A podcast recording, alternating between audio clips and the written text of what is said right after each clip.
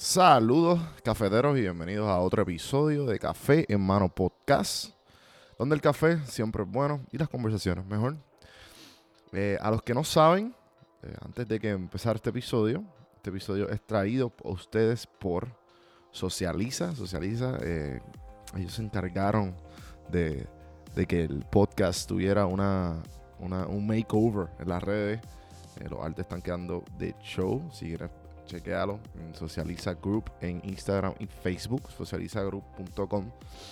Lo redirige directamente a su Facebook. Síganlo, denle like, denle follow. Gracias Socializa por todo.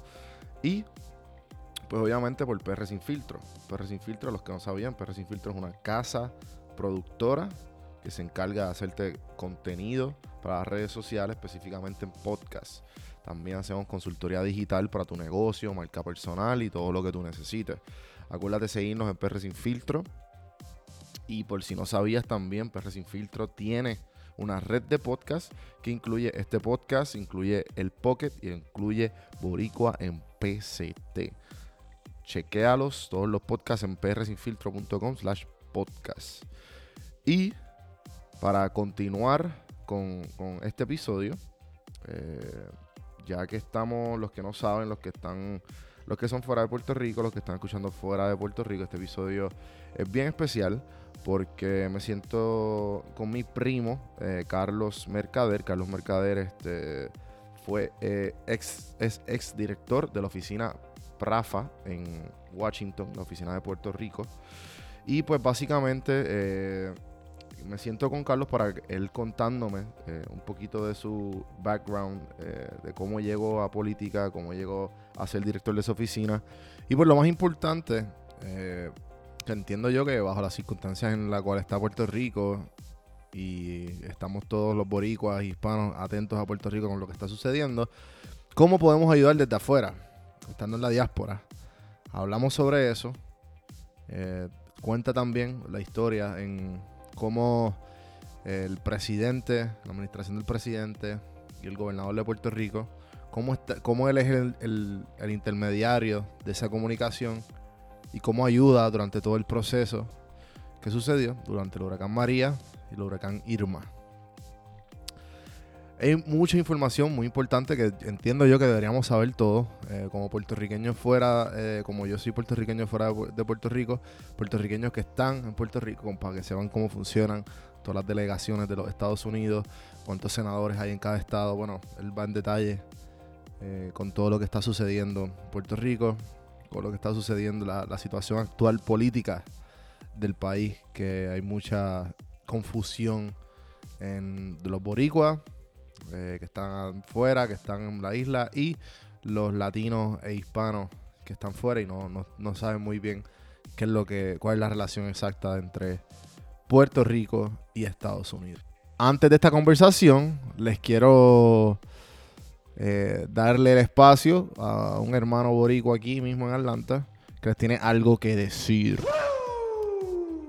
Hola, te habla Umir Gutiérrez, mejor conocido como DJ EU, y quiero invitarlos con mi amigo Don Juan del Campo este domingo, enero 19, at Big Sky Bucket en Atlanta. Queremos llamar a todos los boricuas, a todos los latinos que quieran darle la mano a nuestra gente en Puerto Rico que está pasando por una cuestión muy terrible de terremoto por favor, vamos a estar aceptando donaciones en efectivo. No queremos suministros, no queremos materiales porque no tenemos cómo enviarlos.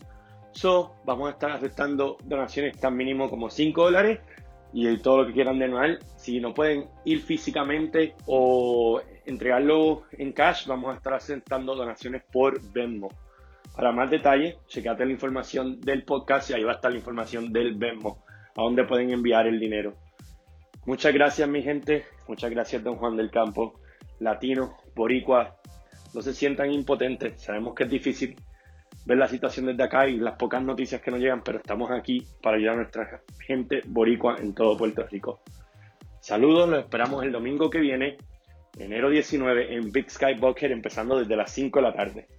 Los veo.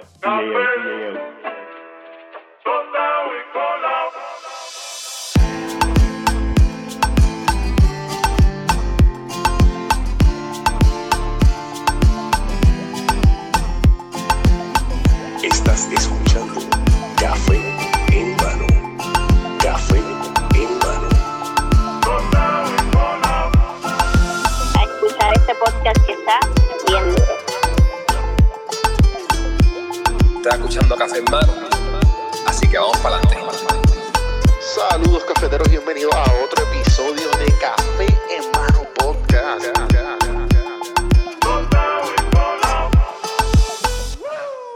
Bienvenido. Gracias. Carlos Mercader, primo. Eh, aquí me acompaña a- en Café en Mano Podcast. Eh, Privilegio. privilegio. Viceversa.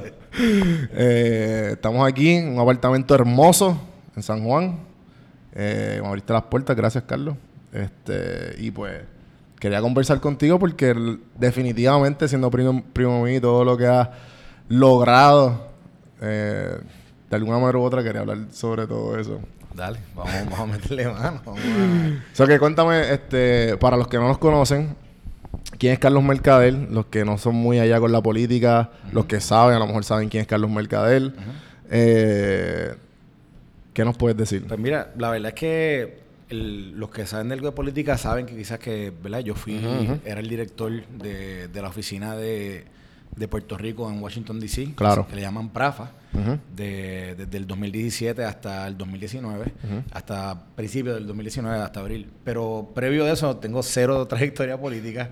Este, yo más bien estaba, es más, tenía quizá un poquito de más trayectoria política en, a nivel nacional, Claro. con la política nacional, que tú que los últimos años previo a, a trabajar para el gobierno de Puerto Rico, estaba trabajando con uno, unas entidades non-profit, dirigía una y la otra yo era el, el asesor legal. Claro. Y, y trabajaba con temas que eran nacion, o sea, temas que son de, issues nacionales. que yo, por, por Internacionales ejemplo, también. sí, por ejemplo, a nivel, a nivel de Estados Unidos, con el tema migratorio, trabajaba mucho. Y a nivel internacional, pues trabajaba mucho con las organizaciones multilaterales. Que lo que es la, mayormente con la Organización de Estados Americanos, con la OEA. Este, y pues, previo a eso ya, ya yo llevaba, llevo, estuve viviendo en Estados Unidos, en DC, desde el 2007. Ujú. Eh, trabajé un tiempo en el Departamento de Justicia eh, Federal, trabajé en, en la División de Derechos Civiles eh, como abogado este, y, y- y estaba ayudando a la parte de litigio. Y después de eso estuve también en, la, en lo que es el, el U.S. Attorney's Office, eh, que es la oficina de D.C., eh, también casos civiles. Y, mano, y después de eso ahí fue que entonces brinqué a lo que te dijeron non-profits. Claro. Y, y ahí estuve trabajando mucho también, hacía mucho lo que, lo que allá le llaman el punditry, que es que tú que haces mucha como opinión del proceso político y lo que va pasando eh, a nivel de las elecciones. Sí, que ha salido un montón de veces también en televisión, Sí, en cuestión sí, que te han invitado. En, esa, en la época de las elecciones pasadas, eh, cuando Trump estaba en la primaria y después cuando Trump estaba corriendo contra Hillary, Ajá. pues ahí este estuve, o sea, estuve activamente, yo te diría que semanalmente estaba en algún en algún, En este, canal nacional. en un canal, sí, este, dando, dando mi opinión del lado republicano. Ok, ok, sí. Participé de unos programas del Departamento de Estado Federal que también que nos llevaban a, a países, eh, particularmente en Latinoamérica, que donde íbamos, íbamos varias personas, pero en el caso mío era un republicano, un demócrata, Ujú. y íbamos, nos invitaba el Departamento de Estado para hablarle a diferentes personas que estaban, diferentes audiencias, universidades, eh, algunos, algunos think tanks eh, latinoamericanos, eh, algunas, algunas veces hasta con gobiernos Ujú. de algunos países para hablarle del proceso democrático de los Estados Unidos. Ok. Sí, sí, que has tenido una... Pero todo lo que hemos dicho, como que todo es como que revolves around politics. Bueno, en De, de alguna manera u otra. Bueno, o, o el de- toda, o el- todo el, toda la parte de la parte del Departamento de Justicia, ahora se- o sea, no tenía que ver nada con política. Ujú, ujú. Eh, más bien el, lo- todo lo que yo trabajaba antes era tenía que ver con, Claro. Con casos de, de discrimen eh, Ajá, ajá. Por, discapacidad, todo lo que es la leyada. Exacto. Eh, y digo, y, ante- y también es que he hecho, he hecho un montón de cosas, porque antes de eso, cuando estaba estudiando Derecho acá, pues hacía algo de relaciones públicas. Ajá, ajá. Este, Me acuerdo. En, algún momento, cuando ya estaba en Washington, trabajé con algunos peloteros, hice. Sí, sé que tuviste ahí... Sí, tuve- tra- tuviste- trataste de ser manejador, ¿verdad? Sí, traté de ser agente. Y. Quería ser agente, este, viendo ¿Y qué que- pasó con ese sueño? No, eso estaba bien complicado. Si tú, si, digo, descubrí, ¿verdad? Que si tú no estás... Ajá. Tú tienes, hay varias, ¿verdad? Hay varias opciones de hacer ese negocio, pero, Ajá. pero si tú no estás o con una firma grande o que no tengas a alguien cercano a ti que, que está ahí en la, en verdad, como que en ese momento, en el, en esa etapa de, de convertirse en profesional, es Pero, bien- pero tú, llegaste a tú llegaste a renunciar y meterte 100% in, ¿verdad? Estuve en, un momento O estabas como no, que no, balanceándolo con todo. En un, mo- en un momento dado que iba a hacer un cambio de carrera, que Ajá. era cuando iba, eso fue justo antes de entrar en lo que te dije los non-profits. Estaba entre si me iba full con la parte de ser agente de, de béisbol eh, o trabajar en algo que tenía que ver con el deporte, que Sí, era, sí. Que era con una, una escuela de, de deporte que había en, en- que está en Miami. Y este y, y yo hacer hacer lo que después hice, que era que fue que, que tenía que ver con la política. Ahí fue que ya como que entré en la política. Claro, claro. Que ahí, este, pues me imagino que las, las puertas se abrieron y de alguna manera u otra decidiste Bueno, sí. enfocarte en Puerto Rico. Pues, bueno, yo siempre, sabes que cuando yo me mudé a Estados a Washington, siempre mi sueño era, tú sabes, hacer algo por Puerto Rico, trabajar para Puerto Rico. Claro. O sea, yo, tra yo tú, no, tú no entiendes todas las veces que yo trataba de, de acercarme, por ejemplo, a las diferentes oficinas que habían allá de, de- de Puerto Rico, ya sea con el comisionado residente o con Prafa. Y era como, tú sabes, era. sie- Siempre estaba tratando, ¿verdad?, de, de ver cómo podía ayudar. Yo, o sea, para que tengas una idea, por ejemplo, una vez yo. En el Departamento de Justicia, donde yo trabajaba, pues. O sea, yo. ¿Verdad? Yo, yo no me acuerdo que hubiese. Había, otra- ah, sí, había, había otra compañera que era puertorriqueña. Pero yo me di cuenta que la gente desconocía mucho de Puerto Rico, ¿verdad? Sí, sí. Así que yo dije, mano, yo, yo voy a hacer como que un PowerPoint este, de Puerto Rico para que la gente conozca un poquito de Puerto Rico. Y eso coincidió con que una compañera de trabajo mío americana me dijo, mira, que yo mi, mi Navidad la voy a pasar en Puerto Rico y me gustaría, me gustaría, ¿qué puedo hacer? Y yo dije, ah, pues nítido, pues yo tengo, yo tengo una presentación que estoy trabajando, te la voy a... Y yo, yo trabajé en una presentación que para mí siempre era lo que yo quería hacer si algún día trabajaba con, con algo de turismo, que era o sea, descubrirle a la gente más allá de San Juan. O sea, Claro. que la gente, cuando sabes que la gente de Estados Unidos normalmente cuando viene a Puerto Rico, pues vienen mucho al área, al área turística de Y San ya. Juan y conocen muy poco, ¿verdad? De todo lo que la isla ofrece. Pues en, esa presentación yo, yo puse como que el mapa de Puerto Rico y lo dividí en cuatro, en cuatro regiones. Y entonces las cuatro regiones yo venía y busqué o sea, lugares o, o cosas para hacer. Como que quizás que no, que no lo iban a encontrar en una revista de turismo Sí, algo sí, así. no, no, que no, no era muy común verlo. No, entonces vine y lo hice entonces, y se lo, se lo hice para esta señora, pero ¿qué pasa? Que ella le encantó, o sea, ella me dijo, mira, eso está súper bueno, lo usé, qué sé yo. Y, y en eso, pues yo como que cada día como que lo iba mejorando, cada vez que, cada vez que podía, ¿verdad? Le añadía algo, le ponía una, foti- una foto, le ponía algo. Eh, ¿Para qué año fue esto? Eso fue como en el... como 2008, por Ok. ahí, más o menos, 2008-2009. Y hasta que un día yo dije, ¿sabes qué? Se lo voy a enviar a la gente, a la gente que está trabajando ahí en, de la oficina de Puerto Rico, a ver si ellos le sacan algo a esto, ¿verdad? Porque, porque no sé, yo encontraba que era algo, o sea, que era useful, que podía ayudar. Ujú. Y entonces se lo envié y nunca me contestaron, no me dieron nada. Yo, este, yo lo sigue repartiendo, lo sigue enviando para la gente.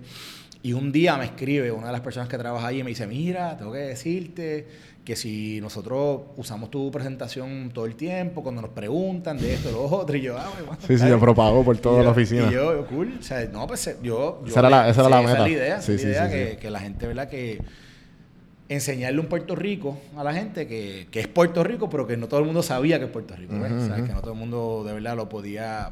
O sea, cuando, cuando venían aquí a la isla, que, que no todo el mundo lo veía. No, no lo veía a su máxima a Sí. su máximo esplendor. Yo, yo, tú sabes que antes de, antes de estar en todo, en, ¿verdad? en todo esto de la política, yo, yo hice mucho, mucho, mucha labor social religiosa. Entonces, Claro. una, una de las cosas que más yo le, yo le saqué a eso fue que me dio la oportunidad de visitar tanto y tantos lugares en Puerto Rico que posiblemente si yo no hubiera estado en eso nunca hubiese visto. Y por ejemplo, a mí, o sea, yo desde el día que yo descubrí el oeste y descubrí la montaña en el oeste, Claro. todo lo que es el, eh, San Sebastián, toda la parte de Lares, la parte de Maricao, Las Marías, siempre eran para mí lugares que yo decía, mano, si la gente ve esto, eh, ver al turista que pues, posiblemente no tiene, no tiene este tipo de, de- de vegetación de trópico, ¿verdad? cerca de los ríos, de los, de los, de los cuerpos de agua que hay en, que hay en esos pueblos. Claro.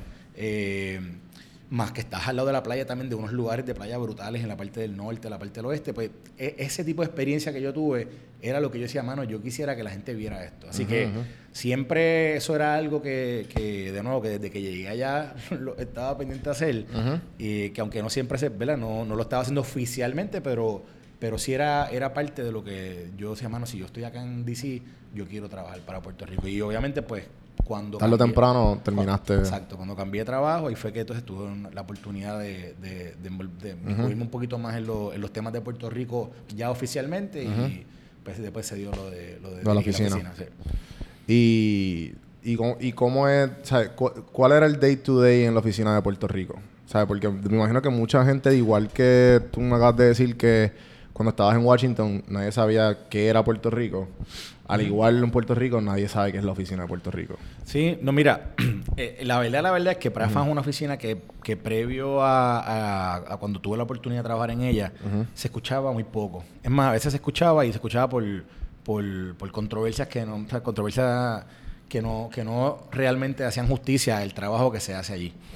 Eh, y esto es bien sencillo, mira. En, en los Estados Unidos hay 50 estados, ¿verdad? De los 50 estados, 26 estados tienen una oficina en Washington, D.C., que, es la- Ok. que es la oficina del gobierno de ese estado, o sea, la- Ujú. de- del, del- del gobierno estatal. Eso sumado a lo que son las delegaciones congresionales, o sea, los congresistas que están de su estado, que están ahí en el, en el Congreso, y los dos senadores que tienen todos los estados. Ok. ¿ok? Pues, ¿qué pasa? Puerto Rico tiene esa, esa oficina estatal, que, es, que es PRAFA, que sirve como el ente que representa ¿verdad? la política pública y, y todo lo que tiene que ver la parte del Ejecutivo de Puerto Rico. Ok. Siempre ha habido controversia con esa oficina porque se decía antes que, o se ha dicho, hay gente que piensa que, ah, pues que hay un comisionado residente, pero no hace falta esa oficina. La verdad es que o sea, Puer- Puerto Rico tiene una, una yo O sea, no están, no están, no están conectados. no, no, no, no, no, no tienen, no tienen ¿Y por qué, y por qué la gente dice eso? Bueno, pues porque hay, hay, un, hay un poquito de. Hay un poquito de.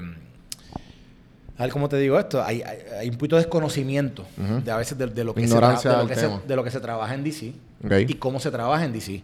Y pues la gente, ¿verdad? La gente quizás entiende que, que uno, uno sustituye al otro y la realidad es que uno complementa al otro y, y a la misma vez son dos cosas muy distintas. La parte del comisionado residente, que vendría siendo la delegación congresional de Puerto Rico, pues trabaja más bien issues que tienen que ver con toda la parte legislativa federal. Ok. ¿ok? O sea, que toda legislación que, ¿verdad? Que, pues, que afecte o que tenga algún tipo de interacción con Puerto Rico, pues el comisionado residente es esa persona que está llamado a dentro del Congreso representar el interés de Puerto Rico, ¿verdad? De los puertorriqueños en, es- en, ese, en esa ley o whatever.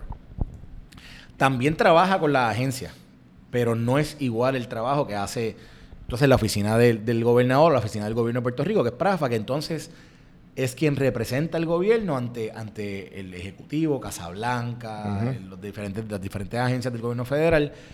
Y también presenta de parte del gobernador lo que es la política pública del, del, gobi- del- del gobierno estatal, ¿verdad? Ante el Congreso. Por ejemplo, tengo un ejemplo bien sencillo. Cuando, cuando entró a dirigir la oficina de Prafa, Ajá. Puerto Rico tenía, eh, se iba a enfrentar a lo que le llamaban el precipicio fiscal de Medicaid. Eso, eso pa- para explicártelo bien sencillo, es que Puerto Rico, El, el sistema de salud depende de fondos estatales y fondos federales. En la parte de fondos federales, Puerto Rico participa de una forma distinta a como participan todos los estados de, de- de la nación. Puerto Rico, eh, cuando cam- puso- pasó lo del Obamacare, Ajá. cuando, cuando Obama eh, eh, eh, reformó el sistema de salud, a Puerto Rico lo puso a participar de una forma distinta. Es más, Puerto Rico no estaba en el- en- en- en- originalmente en el proyecto de ley. Ok. Y al final se incluye a Puerto Rico y se le da a Puerto Rico un- lo que ellos le llaman un, un block grant, que es una, una asignación de fondos en, en bloque. O sea, Ajá. por ejemplo, nos dieron un, imagínate que aquí hay esto es un bloque, de, un bloque de dinero, pues en este bloque de dinero nos dieron, nos dieron 16 billones o la, la cantidad que fuera. Y esa cantidad tenía que Puerto Rico, eh, eh, eh, digamos, utilizarla en cierto tiempo. Ok. Puerto Rico, la, ¿verdad? De, de las diferentes administraciones la fueron utilizando, utilizando hasta que llegó un momento que ese dinero se acabó. Y como era un bloque, o sea, no, no es un, di- no es un dinero que siempre está ahí, sino una vez tú, tú, ¿verdad? tú lo usabas, ya no estaba. Sí, exacto. Pues Puerto Rico estaba, estaba llegando al momento en que ese bloque se, se iba a desaparecer, ya no estaba ahí. Mm, Y solamente iba a depender de la aportación del Estado. Y de una aportación que hace, que hace la oficina de CMS del Departamento de Salud Federal, que es mínima, que comparado con los estados no es ni un 10% de lo que los estados reciben. Claro. Ok, pues, ¿qué pasa? Obviamente el comisionado residente tiene que cabildear para que, para que los legisladores, que son sus colegas, ¿verdad? incluyan en una legislación futura eh, algo que, que pueda sustituir el dinero que ya no está para Puerto Rico. Pero ¿cuánto es ese dinero? ¿Cómo se llega a esa cantidad? ¿Qué, ¿Cuál es la verdadera necesidad de Puerto Rico? ¿Cómo es que de verdad Puerto Rico se le haría justicia ¿verdad? Bajo, bajo una asignación eh, futura? Le toca al Estado poder justificar eso y poder comunicarlo. Y Claro. poder- entonces, por ejemplo, pues, mi oficina, yo coordinaba con los diferentes comités del Congreso, con las diferentes agencias, agencia, en este caso, Departamento de Salud Federal y, la- y las oficinas que trabajan con, el- con el programa de Medicaid, para que ellos tuvieran la información correcta de Puerto Rico y para que ellos, ¿verdad? En los cálculos que estaban haciendo, pudieran asignarle a Puerto Rico la cantidad necesaria que para que tuviéramos los fondos para pagar el sistema de salud. De eso, tú sabes, te puedo dar, te doy ese ejemplo que yo pues, te- traté de darte lo sencillo, pero Sí, o sea, sí. es, es comple- es- es com- tiene algo de complejidad. Claro, claro. Pero para el tema de- para el tiempo del huracán, eso fue. O sea, eh, la, la oficina de nosotros se transformó. La oficina de nosotros tomó un rol.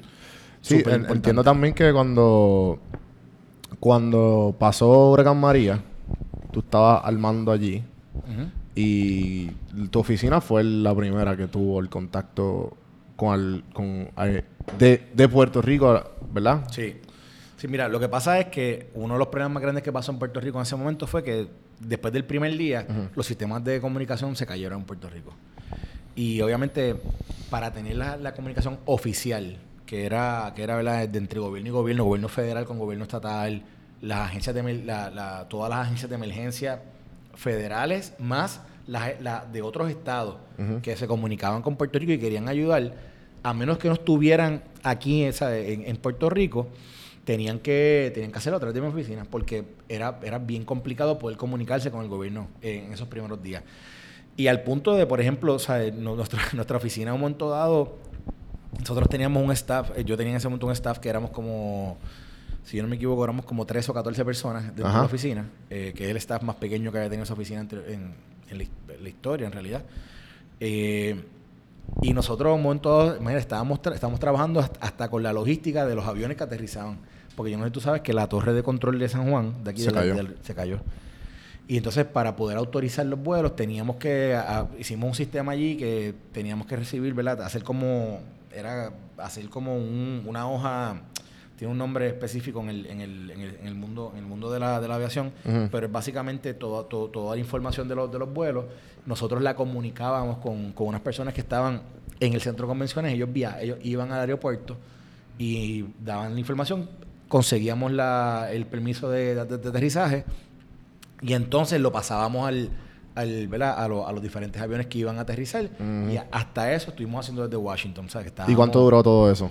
Yo te diría que, que el trabajo, o sea, el trabajo de básicamente de, de- de ser como que los operadores de, de- un montón de cosas del, del gobierno inicialmente fueron por lo menos como hasta octubre. Duró, yo te diría que duró por lo menos como dos semanas, como dos semanas o tres semanas en lo que el gobierno podía, dos semanas, digamos, dos semanas y pico, casi, sí, como fueron como 16 días hasta que el gobierno eh, comenzó a, a restablecer operaciones desde el centro de convenciones con las diferentes, era con, con, con staff limitado, Sí, sí. pero con las diferentes agencias que tenían que ¿verdad? hacer los diferentes trabajos. Cuando, cuando pasó originalmente, yo quería, o sea, estaba planificado hacer esta entrevista, pero ya que está más o menos, estamos en vivo, estamos aquí, whatever, la pudimos hacer. Eh, yo quería hacerlo para el aniversario del huracán, porque ya han pasado un montón de tiempo, ya tú, este, por problemas de salud te tuviste que, te tuviste que salir de la, De la de la administración. eh, pero igual, eh, yo pienso que es bien necesario eh, que la gente sepa qué sucedió la, la diáspora y la isla, qué sucedió en esa oficina y que, cómo fueron las prioridades que se tomaron. Porque hablas de la aviación, pero igual me imagino que también Mira. como que, como que, cu- ¿sabes? ¿Cuál fue, sabes? Tú están, una oficina que opera eh, de cierta manera de, de lo que diga el, el gobernador en ese tiempo y todavía está abierta la oficina, ¿correcto? Sí, sí, sí. So que lo que diga la gobernadora o la gobernadora en el momento, eso que es lo que es lo que vaya la oficina va a hacer, ¿verdad? Sí, sí, Y cómo fue si no hay comunicación, ¿cuál fue tu reacción y cuál fue como que, ok, Bueno, este, mira, o sea, yo te, te voy a contar el primer día, Ajá. lo que pasó el primer día, y te voy a contar así después, en forma y general. después poco a poco, con- lo- o sea, ¿cómo fuiste manejando? Porque obviamente eh, manejando, o sea, con tu experiencia y tu portfolio, pues me imagino que estabas acostumbrado al, al caos constante de tu día a día, pero no a ese nivel. No, no a ese nivel nadie. No a ese nivel nadie. Yo, mira, cuando. Tú sabes que tuvimos dos huracanes. Primero pasó Irma, y después María. Cuando pasó Irma, este. Fíjate, mira, déjame, te voy a llevar a enero del, de ese año, del 2017. Este, una cosa que me pasó fue que yo pienso que, que las responsabilidades que le cayeron a la oficina de nosotros, bajo el cuatrenio, bajo, bajo este cuatrenio, yo creo que esa oficina nunca las había tenido, o por lo menos no al nivel eh, que, que las tuvimos cuando llegamos. Y te explica, o sea, es sencillo. Cuando esta administración entró, entró con, con un panorama nuevo en términos de lo que era de, de tener que trabajar con una junta de control fiscal. Que eso es- la ley promesa había pasado en, creo que si no me equivoco, había sido en junio del Unos meses atrás. 2016 y había tomado efecto en septiembre 15 del 2016. O sea, que realmente la, la administración que, le, que, le- que nos precedía, o sea, que, que era, que venía antes. Esa administración realmente estuvo, estuvo como tal, trabajando con promesa cerca de dos meses, tres meses, y después se fueron. Y dice que nos tocó a nosotros ser los primeros que trabajamos con ese tema. Entra una administración nueva en el gobierno federal. Para los que no saben qué es promesa, que es como que Bueno, rapidito, un Exacto, bueno, pues, pues, pues, ok, Puerto Rico. Puerto Ajá. Rico, siendo un territorio de los Estados Unidos, eh, pero no siendo Estado, no, no, te- no tenía, o no, no, no, las leyes de, la ley de quiebra federal no amparaba al terri- no amparaba el territorio. Y por años se, se estaba hablando ¿verdad? De, de la deuda que, que Puerto había adquirido ajá. Puerto Rico y se estaba buscando una ley que, que pudiera ayudar a Puerto Rico a reestructurar su deuda. ¿Qué pasa? Que en las discusiones eh, que, que estuvieron llevándose en, eso- en los años previos a- al 2016 y durante el 2016 al principio, se llegó a la conclusión entre, entre el Tesoro de los Estados Unidos bajo la administración de Obama y el Congreso de ese momento, se llegó a la conclusión de que, de que a Puerto Rico se- había que concederle algún tipo de, algún tipo de, de, de- de- de, digamos, de, beneficio de ley por el, para cual, por el cual pudiera reestructurar su deuda. Y entonces se creó la ley promesa que básicamente le permitía al territorio reestructurar la deuda, su, genera- su, su, su obligación general, que por lo, que por lo general, o sea que en todos los estados donde aplica el capítulo 9, que es, que, La que es la quiebra. quiebra de los estados, realmente aplica no sobre la obligación general del Estado, sino aplica sobre, sobre lo, lo que son las corporaciones públicas y las ciudades de un Estado, pero no sobre la obligación que genera el Estado. Para, en el caso de promesa, a Puerto Rico le, le cubrió, le cubrió todo lo que es la deuda ¿verdad? del Estado también. Y, y entonces, ad- adjunto o junto con, o junto con esos, ¿verdad? Con esos poderes nuevos que, que le, que le otorgaron a Puerto Rico, eso vino junto con, con una junta de control fiscal. ok. Que la Junta de Control Fiscal era básicamente este organismo creado por ley federal que, que eh, es una dicotomía bien extraña porque lo crea el gobierno federal, eh, eh, pero realmente se nutre del, del presupuesto de Puerto Rico y, y este y básicamente tiene la capacidad o tiene la potestad de, de, de hacer el presupuesto de Puerto Rico hace- eh, y supuestamente con la, con la encomienda de asegurarse que ese presupuesto sea uno balanceado y que permita a Puerto Rico que luego del proceso de reestructuración pueda tener acceso nuevamente a los mercados y que de alguna forma también encamine, a- encamine la economía de Puerto Rico a, a- a- la búsqueda ¿verdad? De, de algún tipo de, de desarrollo económico. Claro. Eso es verdad, eso es en teoría lo que es la Junta y lo que Exacto. fue promesa. Ok, pues, pues, ¿qué pasa? Estaban bregando con todo eso la oficina de Nadie Puerto había, nadie, Sí, sí. había, nadie había bregado con una junta Ujú. de, de control fiscal en Puerto Rico, nadie. Entonces, en DC mismo, ah, de nuevo, hay una nueva administración. La nueva administración, o sea, hay, un hay- nuevo secretario del Tesoro, hay una nueva Casa Blanca, hay un. O sea, todo cambia, ¿verdad? Y, Y viene, viene a la administración mucha gente que no necesariamente sabía lo que era promesa. Claro. Recuerda que era la administración de Obama quien, quien empujó la, esta legislación y ahora bajo, bajo Trump pues, le tocaba trabajar con ella. Ok, veo. Y así que estaba eso, estaba lo que te dije, el precipicio fiscal de, de los fondos de salud, estaba obviamente el to- todo, o sea, todo lo que todo lo que envolvía establecer relaciones con este nuevo gobierno para desarrollar algún tipo de credibilidad, porque tienes que también ver lo siguiente. Cuando pasa promesa, y esto es a nivel de Washington, esto quien no lo vivió allí, ¿verdad? Es bien, bien difícil poder explicarlo, pero a nivel de Washington, Aquí estamos. para que, para que pudieran entender, para que, para que la gente pudiera entender la crisis que había en Puerto Rico económica, se tuvo que, se tuvo que presentar una crisis de una magnitud al, al- al punto que, por ejemplo, eh, habían congresistas que te decían, bueno, es que yo no quiero que la gente esté muriendo en las calles porque no tienen comida. O sea, se, hab- se hablaba de una crisis humanitaria eh, que, aunque o sea, yo, podemos, podemos discurrir aquí si, si es una crisis humanitaria o no es una crisis humanitaria lo que estaba viendo Puerto Rico, la realidad del caso es que no era una crisis a lo, a lo Siria, que tenías una que tenías a la gente que se tenían que ir porque si no se morían. Sí, sí. ¿entiendes? Ahí había, sin duda había una crisis, ahí- estábamos pasando por una crisis fiscal, pero no necesariamente una crisis a ese nivel a lo Siria, ¿verdad? Pero a- Esto a- es primaria. eso es- no, primaria esto Irma. es- Esto, es cuando... Pre-2017. Sí, sí, sí, sí, sí. Que te estoy, te, te estoy tratando de llevarte a qué Claro, fue claro. lo que nos encontramos cuando llegamos. Sí, sí. Así que cuando llegamos, el trabajo fue, o sea, fue titánico por todos lados. Tuvimos, bueno, imagínate que, mira, mira lo importante que era Washington, que el gobernador, cuando él juramenta, el juramento, el juramento el 2 de enero. Y el 2 de enero de madrugada estaba de camino a Washington. Y el 3 de enero ya teníamos reunión con en el Congreso. Este fuimos a la, teníamos jurament, era la juramentación del Congreso el 3 de enero. Y ya ese día teníamos reunión con, lo, con, lo, con la nueva mayoría republicana que estaba en el, en el Congreso, que eran los que iban a tomar las decisiones, eh, la- o, sea, estaban tomando todas las decisiones de Puerto Rico. Y, y ya ahí estábamos ya, eh, el, el segundo día, ya, nuestra agenda era Medicaid, el tema de Medicaid, que era bien importante, el tema de promesa, y buscar que se encaminara un proceso de desarrollo económico para Puerto Rico, porque promesa no, no nos dio dinero, no nos dio nada, nos dio lo que Sí. te dije, la el, el poder reestructurar. Y estaba bregando también con el mismo presupuesto de Puerto Rico. Correcto. Entonces, lo que, lo que siempre se había dicho en aquella discusión del 2016 era que no había ningún mecanismo de desarrollo económico. Claro. Y que Puerto Rico necesitaba algún tipo de mecanismo de desarrollo económico, porque al final del día, ¿verdad? Podías reestructurar la deuda, podías balancear el presupuesto, pero si no había, si no, si no, si la economía no se movía, íbamos a seguir el mismo problema, ¿verdad? Y siempre se estaba, el principio, eso fue nuestro, nuestro tema de punta de lanza, que era la parte de desarrollo económico. Eh, y, y- y era parte del mensaje que estábamos llevando. ¿Qué pasa? Fast forward, el huracán ya yo tenía muy buena relación, o ya había creado muy buena relación con, con- con personas claves dentro de la administración y dentro de la Casa Blanca. Ajá.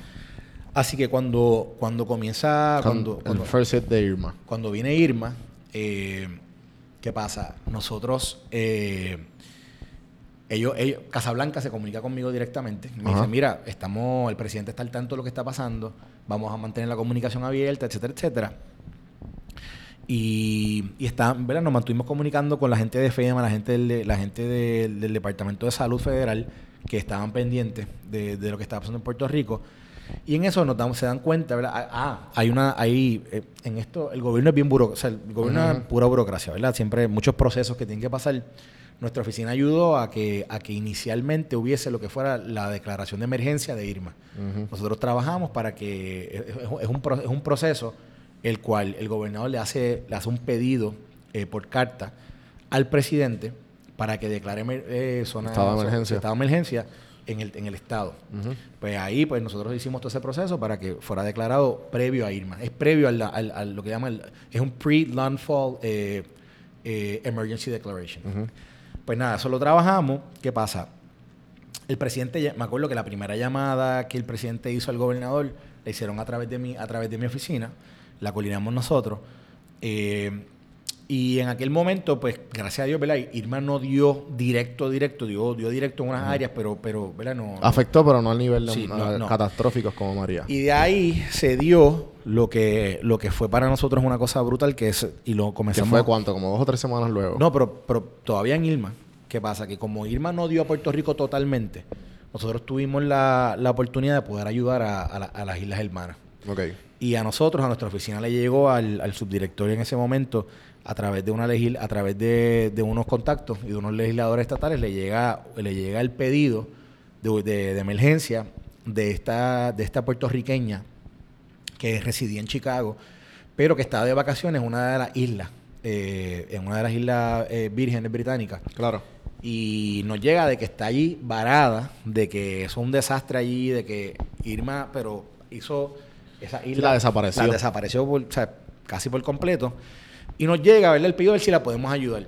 Y entonces me acuerdo que el, subdirector me lo, me lo comenta y rápido y movimos la ficha con el Departamento de Estado eh, inicialmente, federal.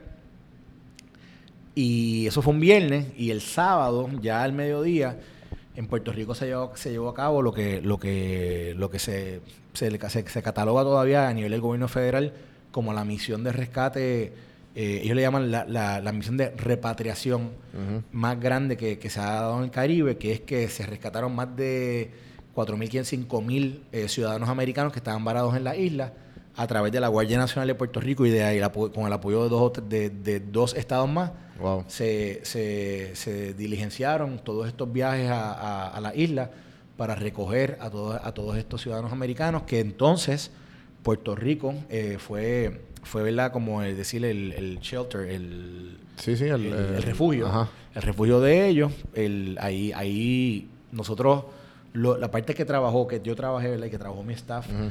eh, fue realmente la lo- coordinación, la coordinación de la logística de todo ese proceso inicial de con, con lo- con el gobierno federal, con el gobierno local. Y yo todavía me acuerdo porque yo estaba, ese fue un sábado, yo estaba, yo estaba ese día en mi casa, pero estaba en el teléfono de las 5 de la mañana. Y, y a las once y media eh, eh, vení- había otro huracán que había surgido en el Caribe, que se llamaba José o algo así, creo que se llamaba José. Y decían que estaba bien cerca de la isla. Ajá. Y entonces nos dijeron que si los aviones no salían a cierta hora, que los aviones no iban a poder salir y que había que esperar que ese huracán pasara. Mano, y cuando de momento llega la hora, que llegan ya como a las sí, once y media, creo que eran, de momento me dicen que el avión no va a poder salir por el huracán. Mano, y yo me acuerdo la frustración personal que yo, pero, Después de todo el trabajo. bueno, de toda la- todo o sea, el- sí, estuvimos, sí. estuvimos toda la noche, todo el, o sea, toda de madrugada, todo el día, o sea, llevamos toda la mañana en el teléfono coordinando. Porque era, era una coordinación que tenía que ver el gobierno federal, con, con gobierno estatal, con, con después las guardias nacionales, etcétera. Era, era complejo. Había que tener los, había que tener los aviones, había que tener, ¿verdad? que estuvieran asegurados, que supiéramos dónde era que íbamos a aterrizar, porque en las islas había, había riots, o sea, estaba, estaba la gente sublevada, los locales.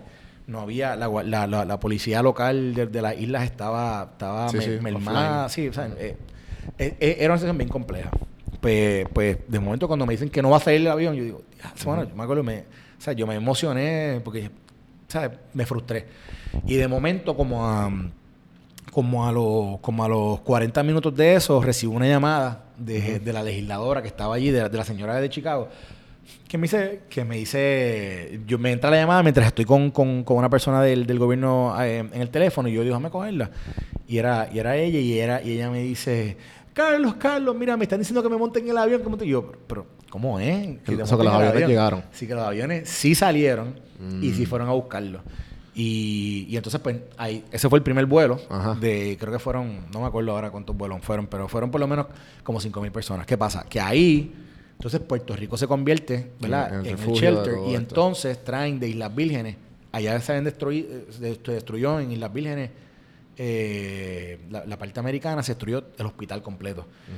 Pues nosotros tuvimos que trasladar a, creo que eran sobre 85 o 85, 90 pacientes de, diálisis de allá a aquí y no teníamos un lugar donde ponerlos porque entonces eh, ahí comenzamos a trabajar y hacer una, una unidad remota entre el gobierno federal y el gobierno estatal para que pudieran refugiarlos en Puerto Rico eh, a ellos y, y fue entre el centro de convenciones y el, y el, y el Sheraton, en una parte en el Sheraton que se, que se separó para eso.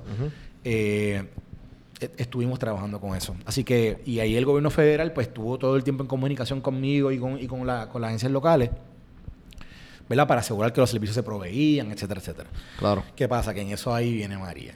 Y entonces yo, yo ¿verdad? Tengo, tengo una anécdota personal que me pasó con el gobernador, que el gobernador me, me, me, me- me escribe el, el sábado previo. O sea que el huracán Irma fue el 6 de septiembre y era un miércoles.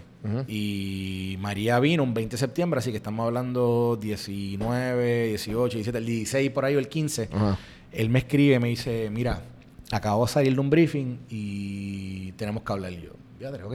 Y yo, hablamos y me dice, este- esto viene y viene, y viene, viene muy fuerte. Y yo le digo, pero, pero no pasará lo mismo que Irma. Me dice, no, Carlos, esta vez sí, es- sí viene bien duro. Eh, ahora sí que nos va a tocar hacer la reconstrucción, de verdad. Sí, Esto sí, sí, ya, ya va a ser por necesidad. Y yo siempre me acuerdo de aquellas palabras, porque fue un sábado por la noche y yo dije, ¿sabes? Me- como él me habló, yo, ¿verdad? yo tenía muy buena comunicación con él constante, pero esas palabras siempre como que me retumbaron internamente y dije, wow, esto, ¿sabes? Y me, me preocupé. Ujú, ujú. Y desde entonces, pues, ¿verdad? Tuvimos esa comunicación directa con, con- con las autoridades. Ya la, la primera vez que el presidente llama fue antes de que viniera el huracán. En esa primera llamada yo no estuve, pero ya en las próximas tres sí estuve, porque todas las llamadas tenían que ser a través de mi teléfono, porque no, no había otra forma de que las llamadas entraran y directamente. esto es antes del Ah, pues, huracán. no, ya ahí ya fue ya cuando el huracán da. Ok. Sí, ya ahí comienzan ya el presidente, eh, no, el, el presidente se comunicó como dos veces inmediatamente y ya después se comunicó el, el chief of staff, que en aquel momento era John Kelly, y, y- y también se comunicó el vicepresidente Mike Pence. Yo, yo fui, la parte de esa comunicación era directamente a través de mi oficina. ¿Qué Claro. pasa? El primer día del huracán, yo, yo le pedí a la gente de mi, de mi staff que pusieran una convocatoria en Facebook, como ya todo el mundo sabía que el huracán venía ese día, yo le dije, vamos a abrir esta oficina para todos los puertorriqueños del área. Claro. Entonces, este, obviamente era un momento ¿verdad? bien tenso y, y yo, y- y yo siempre digo que el- lo, lo peor, lo peor en el mundo es la incertidumbre. O sea, tú no sabes lo que va a pasar. Y yo sabía que todos los puertorriqueños estábamos en las mismas, ¿verdad? Todos sí. estábamos Queriendo saber qué, dónde qué va a pasar con tu familiares. familia, qué va a pasar con tus amigos, qué va a pasar, ¿verdad? con, con la gente que está en la isla. Y nosotros estábamos ahí en Washington, pues yo dije, mira, vamos a hacer aquí como si fuera, ¿verdad? Un centro, un centro de operación, pero mismo donde nos diéramos apoyo.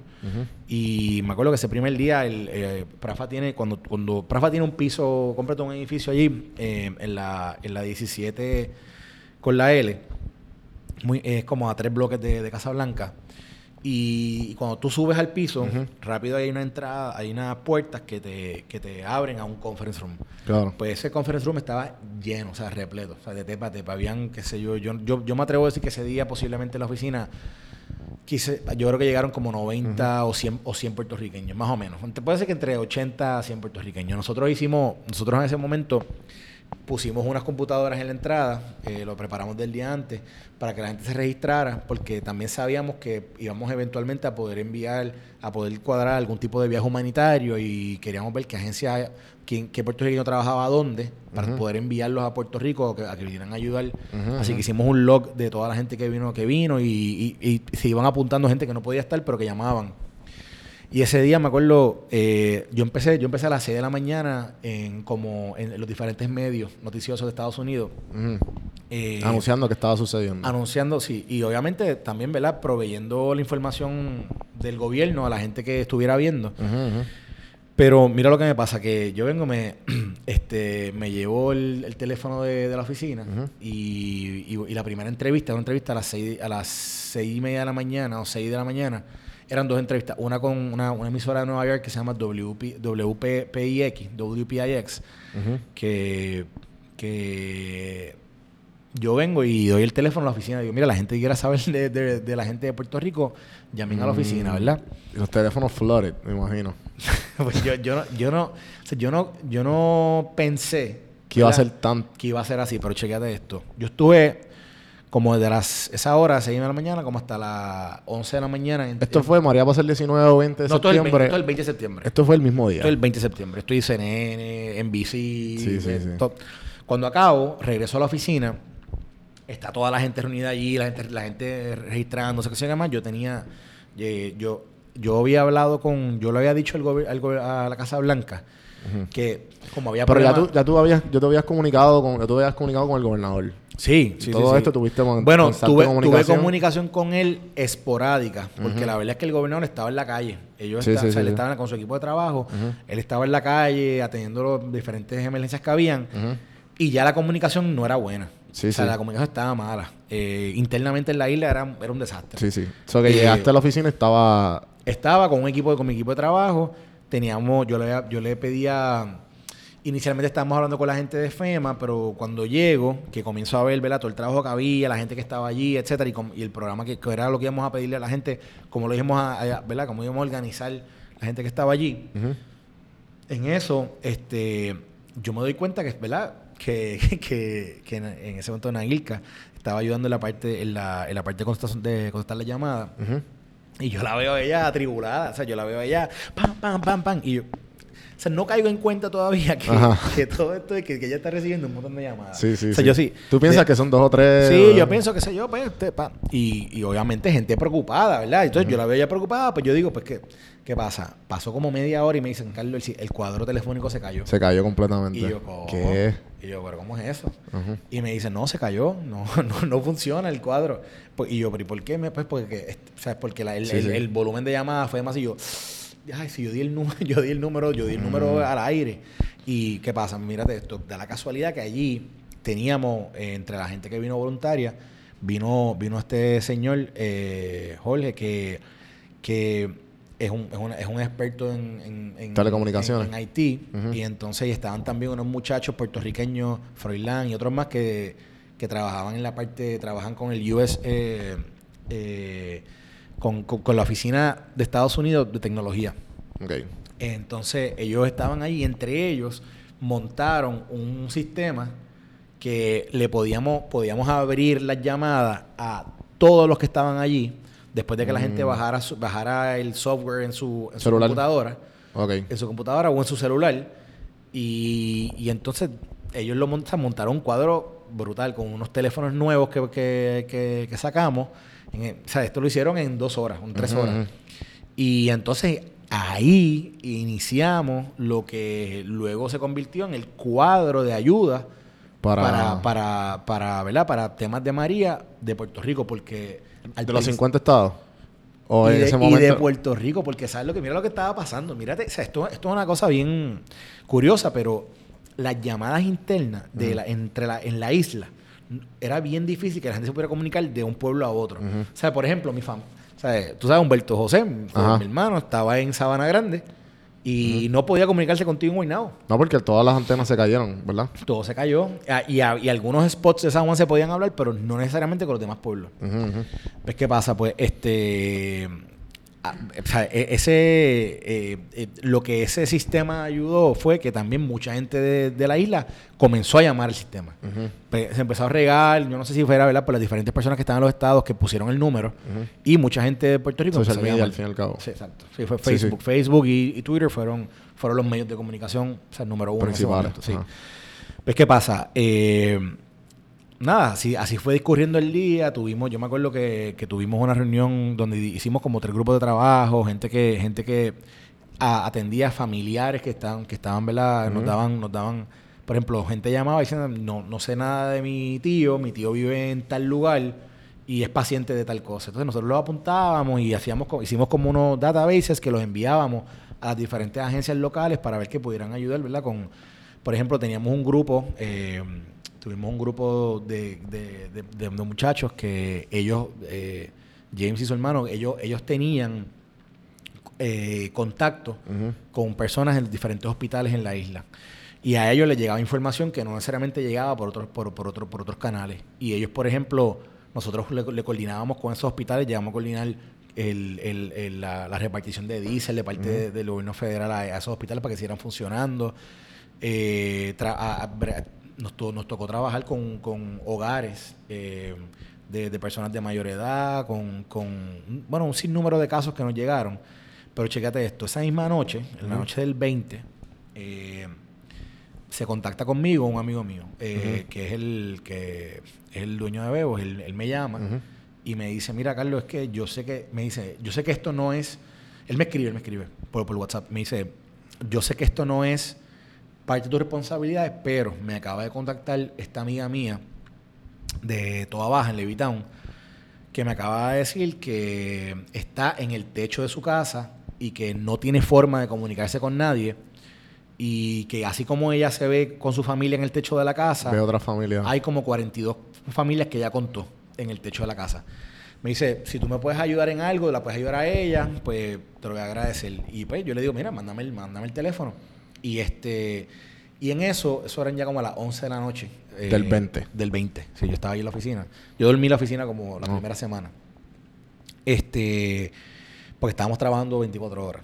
Eh, cuando cuando me ajá, cuando cuando recibo cuando él me, envi- él me envía la información yo me trato de comunicar con ella eh, no puedo comunicarme así que lo que hago es que me comunico con el gobernador y entonces este en esa comunicación él me dice mira comunícate con, con la secretaria de prensa para que ella para que ella hable con, con la persona esto fue después de un rato porque el gobernador estaba in- incomunicado no, no tenía comunicación pues, ¿qué pasa? Cuando, cuando ella trata de, de contactar a la, a la- a la muchacha, no la puede contactar.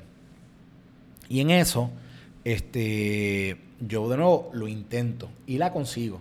Y lo conecto con Fortaleza.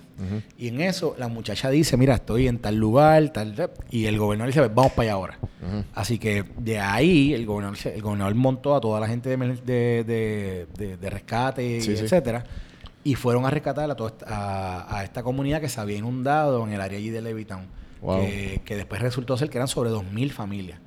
Que, o, 2000, do- o sobre 2.000 personas, perdóname, sobre 2.000 personas que estaban en la misma. Y era que después de que había pasado el huracán, no sé si fue que una represa había, había, habría- había, había abierto, etcétera. No, no, no, no recuerdo el por qué.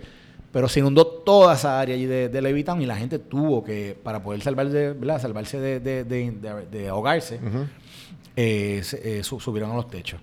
Pues, ¿verdad? Pues yo me sentía súper, ¿verdad? Orgulloso de que eso hubiese llegado a través de la oficina de nosotros. No, claro, y que Este, pudieron hacer algo. Exacto. No, eh, o sea, de, de todo lo que sucedió, pues. No, no, oye, sí, se salvaron. Ahí, ahí nada más salvaron dos mil y pico de personas. Sí, sí, sí. Yo me acuerdo que el gobernador esa noche estuvo con su equipo de trabajo más, eh, más cercano, como hasta las 4 o 5 de la mañana, eh, rescatando personas él mismo, y uno, uno a uno en su, en, en, un- en uno, en unos botecitos, él, él iba, eh, porque él está buscando a Marilis, que era la persona que había hecho la llamada Claro. original, eh, que, que, que fue lo que desató todo, todo eso.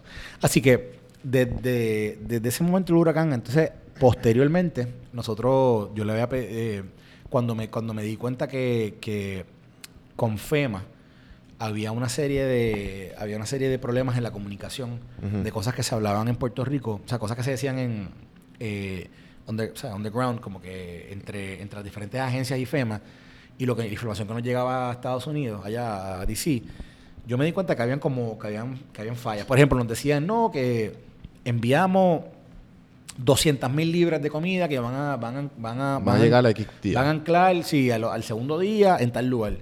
Y de momento yo hablaba con, yo hablaba con la gente, ¿verdad? En, en la isla y, me decían, mira, Carlos, o sea, no, no se repartieron ni, ni 5 mil. Y yo, ¿cómo, eh? Entonces la gente de FEMA me decía que, yo le dije, mira, yo necesito a alguien aquí en la oficina. Y ellos, ellos vinieron y enviaron a alguien de FEMA a, a- a la oficina y creamos como, equipo, creamos como una mesa de trabajo donde estábamos todo el tiempo, si había una necesidad urgente que, que había que atender inmediatamente, pues veníamos y la trabajábamos directamente con la gente de FEMA que estaba con nosotros. Así mismo también estaban, había otra gente de, de- de manejo de emergencias de, de algunos de los estados que vinieron también como, como voluntarios a ayudarnos. Y, y- y la oficina, la oficina que es del, ¿verdad? que es del director allí en, la- en Washington, pues estaba, era una mesa gigante y habíamos como 10 personas que estábamos todo el tiempo recibiendo llamadas o, o, ¿verdad? o, o tratando de diligenciar di- diferentes cosas que, que estaban pasando. Por ejemplo, la primera, el- el- hay una cosa que se llama los, los IMAX, que son este la- los estados están como que en un, en un tienen como una como una, una organización de manejo de emergencia que entre ellos se ayudan cuando pasan situaciones como esta. Entonces, pues tú vienes y tú eres parte de esa organización y a través de, unos de unos documentos que tú le, tú le pides a la, a la organización, pues los estados dicen, mira, eh, Puerto Rico está en una crisis, necesita, eh, necesita cinco aviones, cuatro botes, y entonces todos los estados se llaman a ver quién tiene disponible, ¡pam! y envían. Pues, ¿qué pasa? Los primeros, como Puerto Rico no se podía comunicar, pues los primeros los, tra- los- los tocó trabajarlos a mí, o trabajarlos a nosotros. Y entonces el, el gobierno es tan burocrático que al principio no querían que los trabajaran. No, eso tiene que trabajarlo el de, el de emergencia médica. Yo, pero chico, si no se pueden ni comunicar. Claro. No, pero tiene que haber un email. Yo, pero ¿cómo que un email si no hay ni, si no hay ni, ni- energía eléctrica en Puerto Rico? Sí, sí. Y yo, eh, o sea, e- ese tipo de situaciones las tuvimos que trabajar y, y, y nos y, y coordinarlas. Eh, y, y por eso era, fue bien importante que tuviésemos ese apoyo de parte del gobierno federal. Así, ya o sea, te, te estoy haciendo esa historia pa- para, para decirte lo que fueron los primeros 24, quizás 48 horas. Ya después de eso, montamos un, un equipo voluntario. Aquí los héroes fueron todos esos voluntarios de, de- de Puerto Rico que estuvieron allí. Ajá, ajá. Ahí hubo un, hubo un equipo de voluntarios que, de nuevo, ellos estuvieron quizás posiblemente hasta más de dos semanas, quizás, quizás cuatro semanas, casi un mes completo ayudando con estaban ellos co- coordinaban ayudas coordinaban yo te dije ya lo, de- lo- lo de los aviones que aterrizaban que venían ellos coordinaron eh, pues, por ejemplo se rescataron mira el otro día mira lo que me pasó esto Ujú. esto fue hace tres esto fue hace como un mes que fui a fui a un evento a una boda y me encuentro allí sabes estaban unas amistades Ujú. pero viene esta persona y me dice, ay, tú eres el director de Prafa. Y yo, tú eras el di-". Yo le digo, ah, sí, yo, yo estaba, sí, yo fui el director. Me dice, diadre, yo tengo que dar las gracias. Yo le digo, "¿Y- yo, ¿por qué? Me dice, es que yo soy eh, dietista. eh, Ujú. eh, y yo tenía, yo tengo una serie de pacientes de diálisis y yo traté de ayudar de 20 mil formas y fue cuando hablé con, con, con la, con la que ella habló con su amiga, que su amiga se comunicó con mi hermano y mi hermano se comunica conmigo. Ujú. Y a través ¿verdad? de unas gestiones que nosotros hicimos, logramos de, ¿verdad? Que, se, que, que se atendieran a esos pacientes que, que tenían que recibir diálisis si no, si no fallecían. Y ella me dice, no, las gestiones que hicieron, Claro. le salvaron la vida a esa gente. Eh, o sea, que tuvimos que hacer tantas cosas. Bueno, eh, nosotros creamos en ese momento, a mí se me, estas son cosas que se, mo- que se nos ocurrían de la nada, porque es que había tanta necesidad de cosas, de, que un, un- en, yo creo que fue el primer día o el segundo día, cuando nos dimos cuenta que había tanta emergencia en la isla y que estaban llegando los casos que llegaban directamente a gente que vive en Estados Unidos y entonces nos llamaban, o gente que nos llamaba directamente de Puerto Rico que no se podían comunicar con otra gente, creamos una, creamos una línea de comunicación que era solamente de, de emergencia de vida o muerte. Ujú.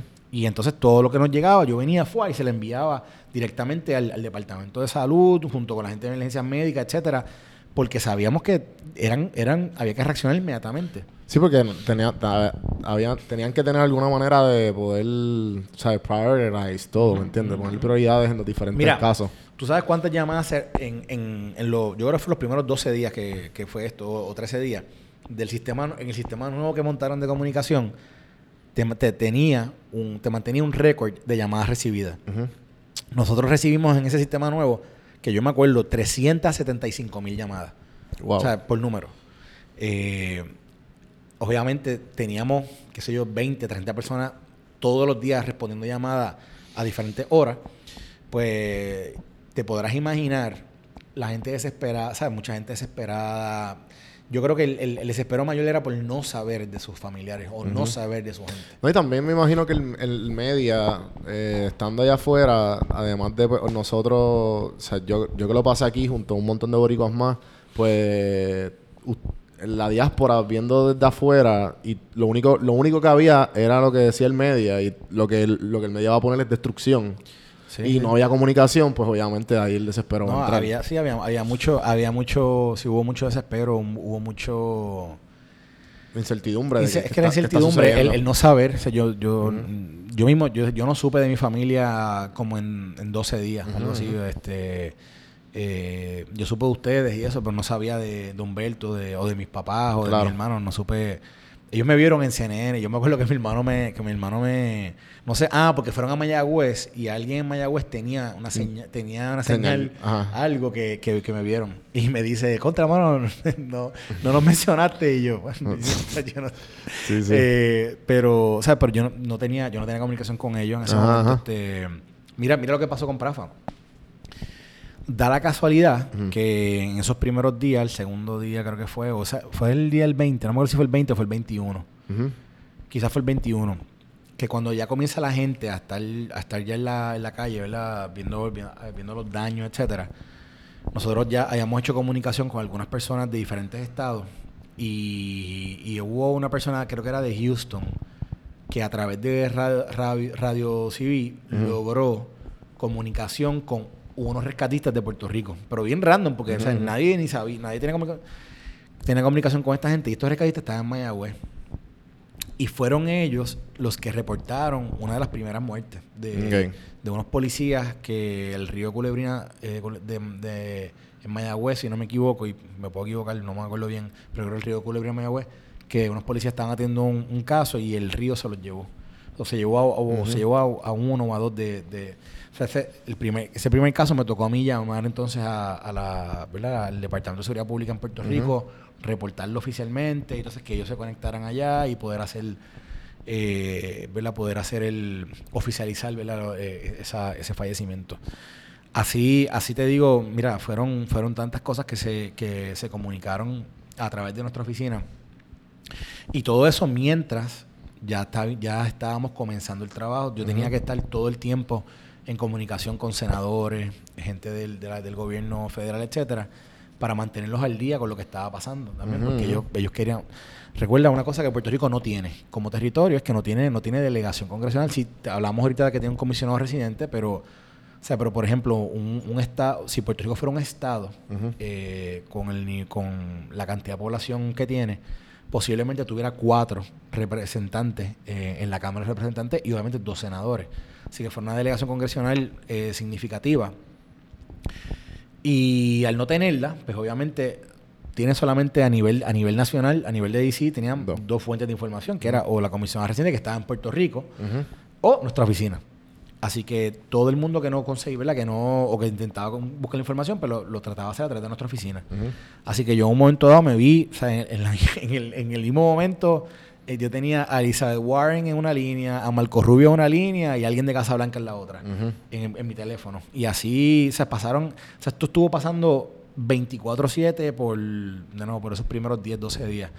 Eh, y entonces comenzamos ya a trabajar, ya lo que, lo que más adelante fue lo que fue la asignación de fondos para Puerto Rico, fondos de recuperación, que fue que nosotros trabajando con, con- con el, el insumo de información que nos llegaba de la isla, de, lo- de los diferentes daños que habían ocurrido por las diferentes agencias, pues nosotros lo pasábamos al Congreso para que el Congreso pudiera hacer como un, un assessment ¿De cuánto? cuánto dinero Puerto Rico iba a necesitar para poder recuperarse. Y ¿verdad? Y lo hacíamos, lo hicimos la primera vez. O sea, esas Eso se editó un montón de veces, me imagino, porque la información seguía llegando. lo que pasa es que, sí, inicialmente, este, chécate esto, cuando, Tranquilo, mano. mírate esto, cuando, mira, mira lo que pasa. cuando, cuando comenzamos, nosotros, había tanto problema en la comunicación que entre, entre la persona de Relaciones Intergubernamentales de la Casa Blanca y yo llegamos a un acuerdo que debíamos tener una llamada cada, o sea, cada, Cada cierta hora. Sí, para, para poder ponernos al día. Y a medida que los días fueron pasando el huracán, pues ya lo que de- decidimos hacer la semanal. Y era más o menos con issues, cuáles eran los issues que estaban outstanding semanal, semana tras semana, para que las diferentes personas que estaban en DC pudieran darle seguimiento a la gente que estaban, que estaban, que ellos tenían representándolos en, en la isla. Y que ellos recibieran directamente de parte del Estado lo que estaba pasando a nivel estatal. Pues, ¿qué pasa? Dentro de esa llamada parte- parte- eh, participaban gente de Casablanca, que, que era la gente de Relaciones Inter- Intergubernamentales, participaba gente de la Oficina de Gerencia y Presupuesto, que le llaman la ofici- la oficina de OMB, que es una oficina que está adscrita a la Casa Blanca del presidente. Eh, participaba gente del- de lo que es el, lo que se le conoce como el NEC, que es el, que es el National Economic Council. Participaba gente de FEMA, participaba gente de NSC, que es el National Security Council. Participaba, eh, en algunos momentos participaba gente del Departamento de Energía. Llegó a participar también personas del, del Tesoro en algunos momentos. Gente del, del Departamento de, de HHS, de, de- de Salud. Federal. Y mm, algún, alguno que otro que era también parte ¿verdad? del gobierno. Esas llamadas llevaron a que casi a final de octubre, eh, la Casa Blanca, OMB, la Oficina de Gerencia y Presupuesto, iban a hacer una recomendación al Congreso para hacer lo que se le llama un proyecto de pre- suplementario de presupuesto. ¿Ok? Claro. Que, y, y esto te lo voy a tratar de explicar bien rápido, es que el gobierno tiene un presupuesto el cual se aprueba en cierto momento del año y el gobierno corre con ese presupuesto y cuando pasa una emergencia como lo que había pasado con el huracán, ellos hacen una asignación suplementaria, que es que le añaden a- al presupuesto que ya estaba aprobado. ¿Ok? Y no viene del Fondo General, viene de otros, viene de, viene de otros, de otros, de otros, lugares, eh, que tienen de otras, otras reservas que tiene el gobierno. Y, y viene a través de un pedido que hace la Oficina de Gerencia y Presupuesto. Que, ¿verdad? Luego de, luego de, de corroborar con sus agencias de emergencia, con FEMA, con el Departamento de la Vivienda Federal, etcétera, se dan cuenta que ciertos programas necesitan más dinero y entonces hacen ese pedido al Congreso. Pues, ¿qué pasa? En ese año, además de Irma y María, también había pasado Harvey en Houston. Así que habían... Ah, y estaban los fuegos de California.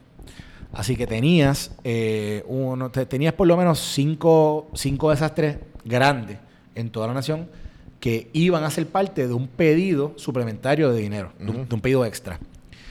Y María fue el último de esos desastres. Así que OMB un día nos dice, mira, eh, Carlos, para que ¿verdad? le diga al gobierno que posiblemente en el próximo pedido de dinero que vamos a hacer, Puerto Rico no lo vamos a incluir.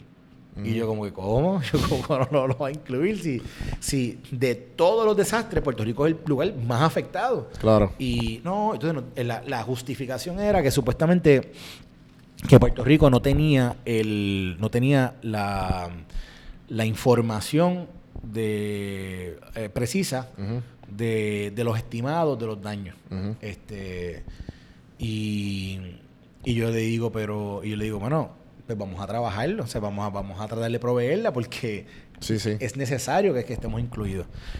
Y entonces ahí es que entonces el gobernador, el gobernador eh, conforma un grupo del, de parte del gobierno junto con, junto con una ayuda que vino también del, del gobierno de Nueva York, de que la, que el que, que Cuomo, el gobernador de Nueva York, eh, había, había este hecho, hecho disponible para Puerto Rico. Y en conjunto se creó un reporte que se llamó el, el Build Back Better, que era un reporte de daños que, que era bien, eh, mi- mirándonos en el espejo de un reporte de daños que había hecho Texas. Puerto Rico hace algo similar, lo único que Puerto Rico era mucho más, era, era muy distinto, perdóname, porque, porque los daños habían sido o sea, all over en términos de infraestructura, carretera, salud, etcétera. Mientras que en Texas la el, ma- el mayor problema que había ocurrido con el huracán había sido las inundaciones. Así que la mayoría de los fondos que ellos estaban pidiendo tenían que ver con fondos que se le asignan al programa del, del cuerpo de ingenieros. Pero nosotros teníamos el, el tema del cuerpo de ingenieros, teníamos un gobierno que no tenía dinero, así que necesitábamos algún tipo de, de- de dinero que pudiera mover eh, los, los trabajos de los municipios. Así que eso, ahí hay un tema ahí que se llama, lo- hay un programa que se llama CDLs, que es Community, Community Disaster Loans. Eh, teníamos los fondos de CDBG, los fondos de FEMA, fondos de que fondos que se usaron para ayudar en, en- en educación, etcétera. Así que nuestro pedido era un, era un pedido un poquito más, era más complejo, pero se trabajó bien intensamente. Solo dirigió quien, diri- quien ahora dirige la oficina de, de, de AFAF, Omar Marrero, y se hizo ese reporte. ¿Qué pasa? Que cuando, cuando sacamos el reporte, eh, lo hicimos público en DC, y entonces, con todo y eso, la, la oficina lo, lo- lo hicimos público como una semana antes de que saliera la recomendación oficial de, De que no, de- no va a haber. No, de gerencia no va a en-. Exacto. Y ellos vinieron, me llamaron el día, el día que le iban a sacar, me dijeron, mira, para que sepa, este va, va a salir la recomendación, pero va a salir sin fondos para Puerto Rico. Y vamos solamente a mencionar algo de Medicaid. Y, ah, y entonces, y le estamos sugiriendo un lenguaje al, al Congreso para que la Junta de Control Fiscal maneje eh, la parte de los fondos federales, de los fondos de recuperación. Y yo como, ¿cómo? Pero esto fue. eh, ¿cu- ¿Cuánto fue después No, est- del.? Estamos hablando finales de octubre, principios de noviembre. O sea, que estamos hablando ya, ya habían pasado quizás un mes y medio del huracán. Pero todo esto fue del revolú de todos los contratos ya que se habían dado. No, no, no, Esto no, tiene no, nada no, todavía no, no tiene nada que ver, nada ok, que ver, nada que ver, nada que ver. No, Sí, no, no, yo no sí, tengo- sí, sí, o sí, sea, sí. mi oficina no trabajaba nada que ver con, con la parte de contratación, lo que, lo que yo trabajaba en términos... Fo- eh, es conseguir fondos. conseguir fondos, exacto. Buscar, Sí, sí, sí, o sea, sí, sí, cabil- sí. o sea, cabildear a nivel, Cabildear a, nivel, pa- a nivel de Washington. Puerto Rico. Exacto. Este, el, el reporte lo el reporte en una conferencia de prensa que dio el gobernador junto con la, junto con la comisionada residente en el, en el NGA, en el National Governors Association, este, y el reporte salió ese viernes. Y cuando ese viernes sale, digo, perdón, el reporte no, el- el- la recomendación de Casablanca. Y cuando sale, sale cero para Puerto Rico. Así que entonces ahí el trabajo nuestro se, inten- se intensificó, pero en el Congreso, para, para convencer a, a, a- a la rama, ambos, ambos cuerpos, al cuerpo de la Cámara y el cuerpo del Senado, en que tenían que, Que incluir o sea, dineros específicos para la isla.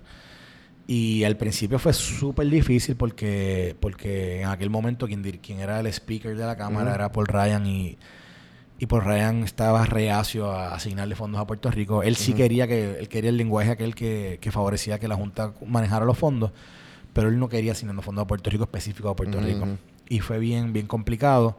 Eh, pasó un proyecto a finales de diciembre de ese año, que la Cámara lo pasó, y todo nuestro trabajo ya de cabildo era entonces en el Senado. Y me acuerdo que el- sacamos una carta, el gobernador sacó una carta como el 15 o el 16 de diciembre del 2017, Ujú. donde especificó detallado que eran los fondos que necesitábamos por el programa.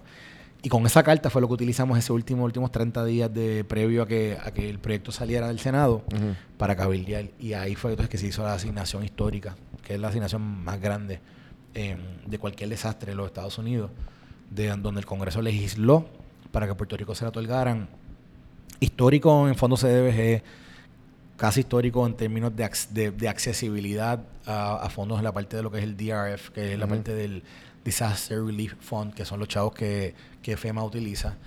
Eh, y histórico en la parte de la asignación de, fon- de fondos de Medicaid, porque nosotros utilizamos el modelo que ellos habían aprobado anteriormente eh, eh, en New Orleans después Ujú. de Katrina, donde, donde el gobierno federal había cubierto el 100% de, de, lo- de los gastos del programa. Eh, en aquel momento lo habían hecho por un año y se legisló para que fueran por seis meses más. Nosotros pedimos, pedimos 18 meses y nos dieron dos años de, de- de fondos de Medicaid. Brutal. Sí, este, nos dieron 4.8 billones de dólares. Eh, eh, dividido en dos, en dos, pero nos, nos dieron esa cantidad que después al final la acabaron extendiendo por, por unos meses más. Este, más también nos dieron los fondos, nos dieron unos fondos particulares para poder, para poder lidiar con los temas de la deuda, eh, que, era, que era lo que te mencioné ahorita, los CDL, nos dieron este ayudaron a los municipios, abrieron un programa, el programa para los municipios, los, los municipios podían accesar hasta, hasta 5 millones de dólares inicialmente como bajo un programa que es como si fuera un, era un préstamo, pero realmente era un, es, un, es un programa que, que, con el, que con el paso del tiempo era básicamente un dinero que le, que le, que le iba a llegar a, que no, que no iban a tener que volver. Ujú. Eh, así, nada, así fue, fue, fue un proceso, bueno, yo todavía me acuerdo del día, me acuerdo del momento cuando, me- Ujú. cuando recibí la llamada y dijeron, mira, esto es lo que viene. Y yo me acuerdo que fue para mí un momento de una satisfacción, pero impresionante porque era, o sea, fue, fue bien cuesta arriba. Ujú, ujú. Pero gracias a Dios tuvimos la ayuda de, de, de unas personas claves en el Senado que al final del día fueron los que ayudaron a que, a que eso pasara. Mano, eh, esta historia definitivamente yo quería que fuera parte de, de- del podcast. Eh, ya llevamos más de una hora hablando. ¿Qué? Y, y pues me gustaría pues, hacerte una, última pregunta. y para cerrar, eh, ¿tú crees que el huracán María, con todas las... Porque yo viendo con todo lo que tú me estás diciendo de, de la atención que ha recibido Puerto Rico durante los años de Estados Unidos y todo lo que ha tratado políticamente Puerto Rico a hacer, eh, cuando llega huracán María, pues obviamente recibe una atención incondicional de Estados Unidos. Bueno, eh, in- digamos que mucha atención, mucha, Mucha más atención atención de lo que, de lo que usualmente Sí, recibe. sí. So que tú crees que María eh, fue un, sea, fue, era algo que necesitaba, no, esa palabra a lo mejor no es la mejor, a lo mejor fue algo como que de todo lo que sucedió malo, pues pasaron muchas cosas buenas después de Ma- el huracán Bueno, hay, María. hay- hay un, hay un, hay un, lo que le llaman, o sea, lo que le dicen en inglés, un, un el, el silver lining, Ajá. que es que, que es que definitivamente puso, puso, mira, yo digo que fue como descorrerle el velo a Puerto Rico. A, a los ojos de gente que no lo, gente que lo que miraba veía un velo, veían un veía, veían playitas, eh, ¿verdad? Eh, vacaciones, bailar No. salsa, ¿sabes? pero no, no, no profundizaban en qué era Puerto Rico, en los problemas de Puerto Rico, en la situación de Puerto Rico, la situación política, la situación económica. O sea, ahí a veces, a veces la gente de Estados Unidos y a veces el puertorriqueño eh, dice, ah, la gente allá no le importa, a los congresistas no le importa Puerto Rico. Y, y hay algo de verdad, pero es que también yo siempre digo, la gente tiene que entender que, por ejemplo, un congresista de Idaho o de, de- de Dakota del Norte o Dakota del Sur o, o de California trabaja con los issues de su distrito. Claro. Que es California o es Dakota del Sur o es de su distrito. No es ni siquiera, a veces no son ni con los issues de todo el estado, son de su distrito. Pues mira, es verdad, esa gente es, es rara a la vez tiene que trabajar con issues de Puerto Rico y, y obviamente pues, desconocen y le interesa trabajar con los issues de la gente que vota por ellos. Claro. Así que definitivamente hay un desconocimiento en mucha gente. Gente, gente buena y gente no tan buena, pero ahí lo hay, ¿verdad? Ahí hay una ignorancia de los temas de Puerto Rico. Y yo creo que como si, o sea, de- si algo se le puede sacar a todo este proceso es que le de- ¿verdad? corrió el velo de la situación real de Puerto Rico ante mucha gente que le pasaba el tema de Puerto Rico como, ¿verdad? como pasarle a una página de periódico o una página, una página de revista. Y de momento convirtió Puerto Rico para esa gente como un issue ¿verdad? primario o un issue importante. Y a la misma vez presentó la situación de Puerto Rico de forma, aquí no aquí esto no era una situación de que, de que los poli- aunque hubiese políticos hablando, eh, ¿verdad? Y en el caso nuestro somos parte, ¿verdad? De, de un- de un- de un- éramos, yo era parte de un gobierno y el, ¿verdad? Y el gobernador o la alcaldesa de San Juan o el que fuera eran portavoces, ¿verdad? De lo que estaba pasando en Puerto Rico.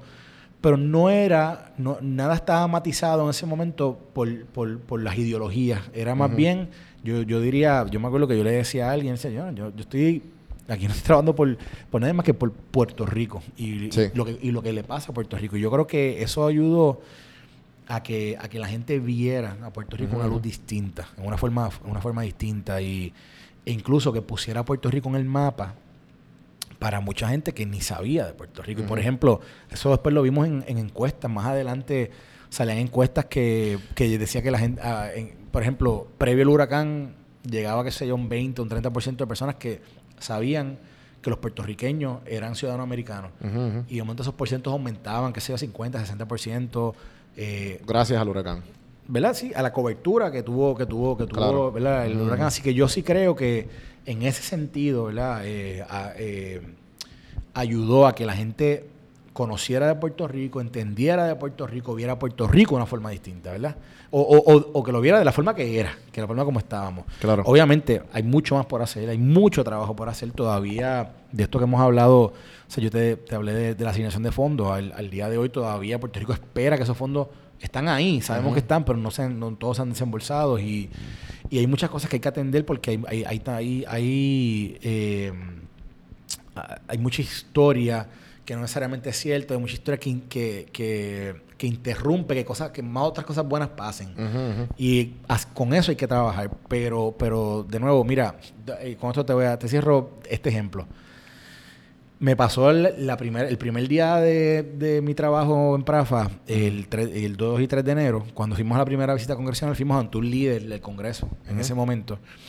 Y le fuimos a hablar de Puerto Rico y la persona nos contesta entusiasmado, hablándonos de Puerto Rico, su experiencia con la isla.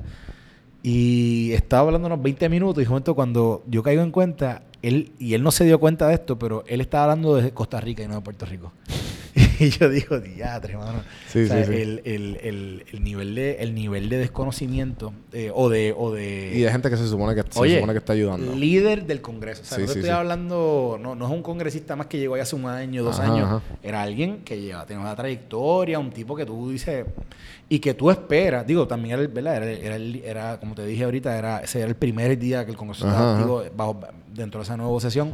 ¿Y cómo tú bregaste con eso? Bueno, pues estoy es parte del trabajo complicado que tuvimos que hacer por todo ese tiempo previo al huracán. Tratar de ser para que- respetuoso como que para que... Ah, no, ah, en ese momento particular. Ah, no, en ese momento particular, obviamente llegó un momento que, que cuando él nos dice que, que él llegó al, al dijo algo de que la- en el, llegó al aeropuerto y tuvo que sacar el pasaporte. Y yo, yo le dije, "Am, yo creo que usted está- está, en un lugar equivocado, porque Puerto Rico no hace falta pasaporte. Costa Rica. Y él, ah, yeah. Entonces había un aire al lado que le dice, Es así. It's not Costa Rica, es Sí. Puerto Rico. Ajá, Entonces, ahí- ajá. pero nada, pero, pero te digo ese ejemplo a que ah, obviamente después del huracán, pues ya toda esa gente, o sea, todas estas personas, eh, oye, todos saben dónde estaba Puerto Rico, porque muchos de ellos vinieron a Puerto Rico para, para, ver el- para ver lo que pasó. Yo ahí me tocó, ahí me tocó atender por lo menos 27 delegaciones del Congreso que vinieron a Puerto Rico eh, durante el tiempo después del huracán a, a, a ver, a ver lo que estaba pasando. Y eso nos dio la, ¿verdad? Nos, abrió la puerta que esta gente entendiera mejor la situación de la isla. Que eso es algo que, que a través de los años se ha hecho bien difícil, bien complicado, hacer que una masa grande de, de estas personas que son los líderes de la nación lo entiendan. Siempre hay siempre hay puñados de, de- de legisladores que lo entienden, pero no todo el mundo lo entendía. Y esto ayudó a que, a que sí, la gente pudiera, tuviera que hablar de Puerto Rico, tuvieran que, o sea, todos sus staffers tenían que saber de Puerto Rico Sí, sí. y tenían que saber lo que estaba pasando para ellos no, no, no lucir mal eh, cuando fuéramos allá a hablar con ellos o cuando a ellos les preguntaran. Exacto. Así que, de nuevo, eh, yo creo que yo creo que sí hubo un cambio. Eh, hay mucho por hacer todavía. Eh, y obviamente ya cuando llega la supuesta normalidad, de pues obviamente la tensión baja.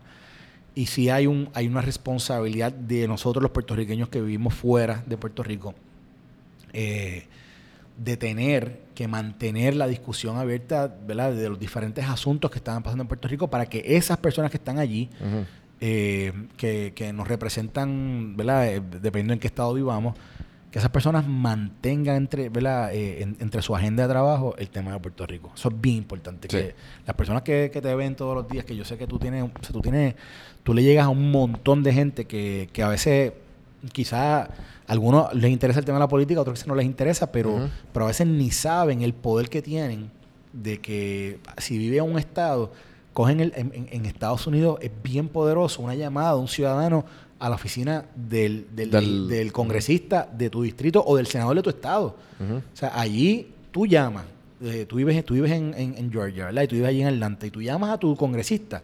Oye, y esa gente viene, te cogen información y te cogen, y, y ellos le, da- le dan seguimiento a tu caso. Y si tú le, y si tú le hablas de que, de que tú necesitas que ese congresista se exprese sobre Puerto Rico, haga algo sobre Puerto Rico, apoye una medida, ellos lo van a tomar en consideración. Y si llamaron cinco, más todavía. Y si llaman Diego, olvídate, espérate, este es un issue pri- prioritario para mí, porque para ellos significa Voto. un voto. Sí, sí, sí, sí. Y, ¿verdad? y la, la diáspora tiene, tiene Ese poder. ese poder.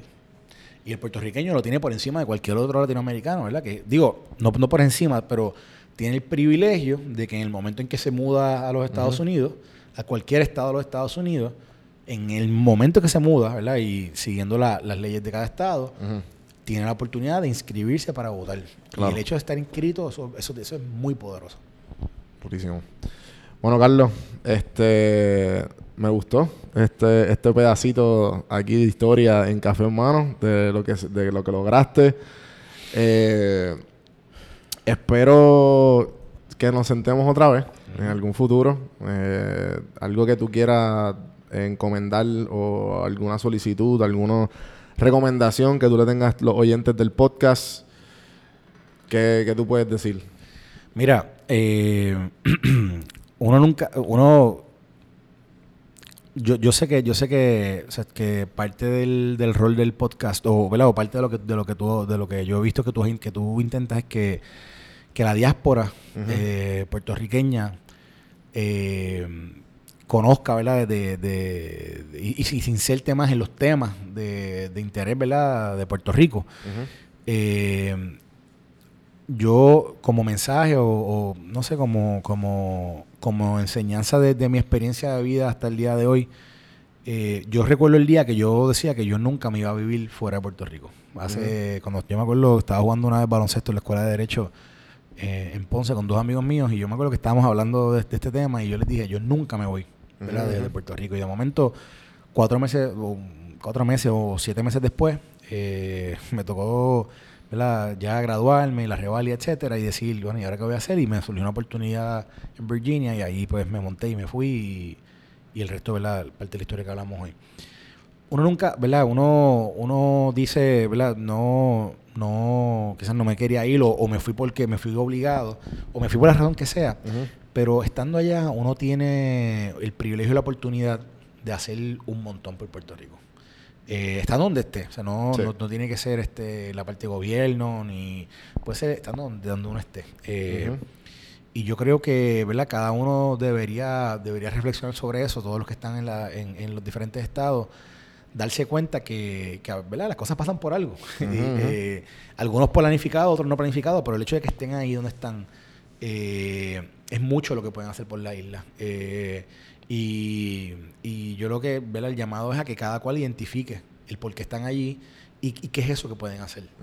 Y, mano, y lo hagan. Y yo sé que yo sé que algo todos tenemos en común y es que todo el mundo adora del lugar de donde viene. Sí. Eh, ¿Verdad? De, de una forma u otra. Todo el mundo lo... O sea, la, la patria es la patria. Y tú te puedes ir donde sea, ¿verdad? Pero, pero tu patria, ¿verdad? Tú, tú siempre vas a tener un amor especial por ese lugar de donde tú eres. Lo que, lo que te ha hecho... Lo que te hace ser quien tú eres.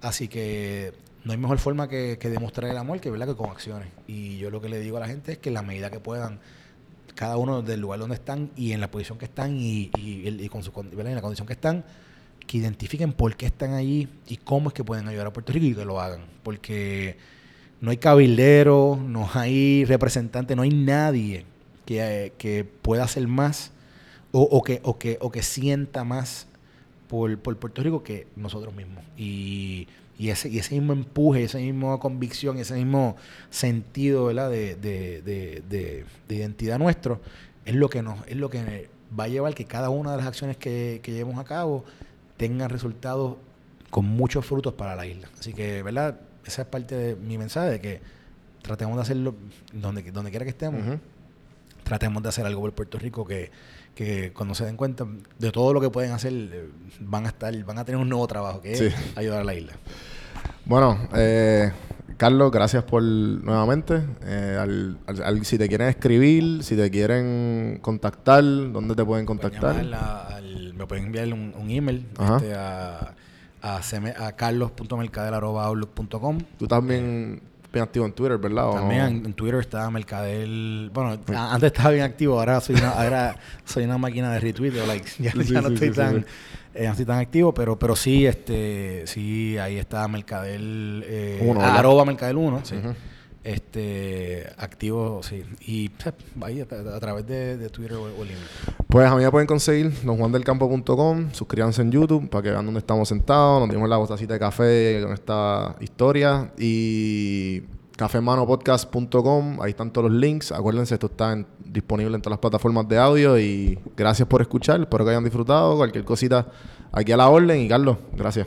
Gracias a ti.